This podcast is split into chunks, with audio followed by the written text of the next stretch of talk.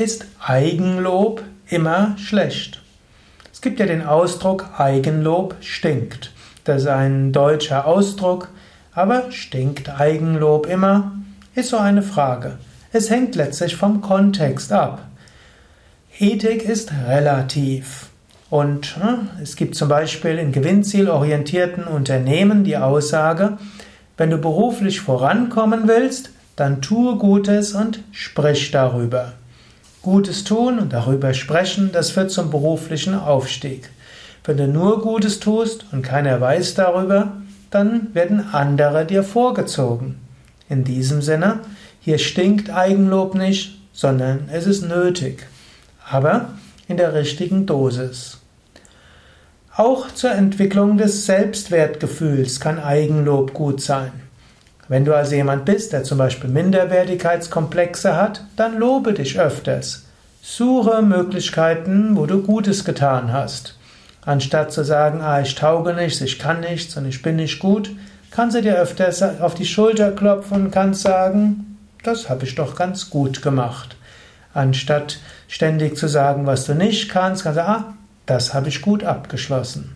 Also in gewissem Maße ist Eigenlob gut, gerade um Minderwertigkeitskomplexe und geringes Selbstbewusstsein zu überwinden. Wann immer du etwas getan hast, was irgendwo gut war, halte einen Moment inne und du kannst sagen, gut gemacht. Du musst dich ja nicht mit identifizieren, du kannst auch deinem Körper sagen, ja, danke dir, du bist gut gewandert, du hast eine gute Fahrradtour gemacht. Oder auch du musst dich auch nicht mit deiner Psyche identifizieren. Du kannst auch hier sagen, ja, danke, lieber sowieso, gut gemacht. Es gibt sogar diese Theorie, man kann lernen, zu sich selbst zu sprechen. Angenommen, du heißt Karl Otto, kannst du sagen, Karl Otto, hast du gut gemacht. Dann ist es nicht, du identifizierst dich nicht, bildest dir nicht drauf ein, denn du bist das unsterbliche Selbst. Du hast hier einen Körper und Psyche, der nennt sich Karl Otto. Du kannst mit ihm sprechen. Karl Otto, gut gemacht. Oder Petra, hast du gut gemacht. Wenn du weiblich bist, kannst du auch mit deinem, mit deinem Namen kannst du sprechen. Du kannst dir auch einen eigenen Namen geben. In diesem Sinne, du kannst die Gefahr des Egos reduzieren, indem du zu dir, dir selbst einen Namen gibst oder den Namen nimmst, den anderen nehmen und dafür lobst.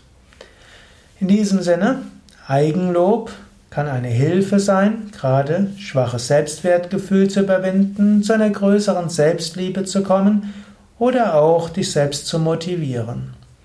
Natürlich, Eigenlob kann auch zu sehr zum Ego werden. Und wenn du dich zu sehr lobst vor anderen Menschen, sieht das schon etwas schräg und komisch aus. Klug ist es, du denkst, ich bin das Unsterbliche, du denkst, du bist das unsterbliche Selbst. Überall. Und letztlich hinter allem ist die göttliche Wirklichkeit. Es stellt sich nicht die Frage, ich und andere. Hinter allem eine höchste göttliche Wirklichkeit. Und was auch immer du tust, du bringst es Gott dar. Letztlich du tust nichts, Gott tut alles. Dann stellt sich die Frage des Eigenlobs nicht mehr. Aber in bestimmten Situationen kann Eigenlob auch hilfreich sein.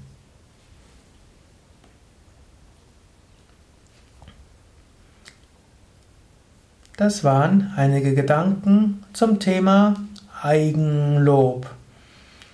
Und Eigenlob manchmal etwas Gutes, je nach Kontext.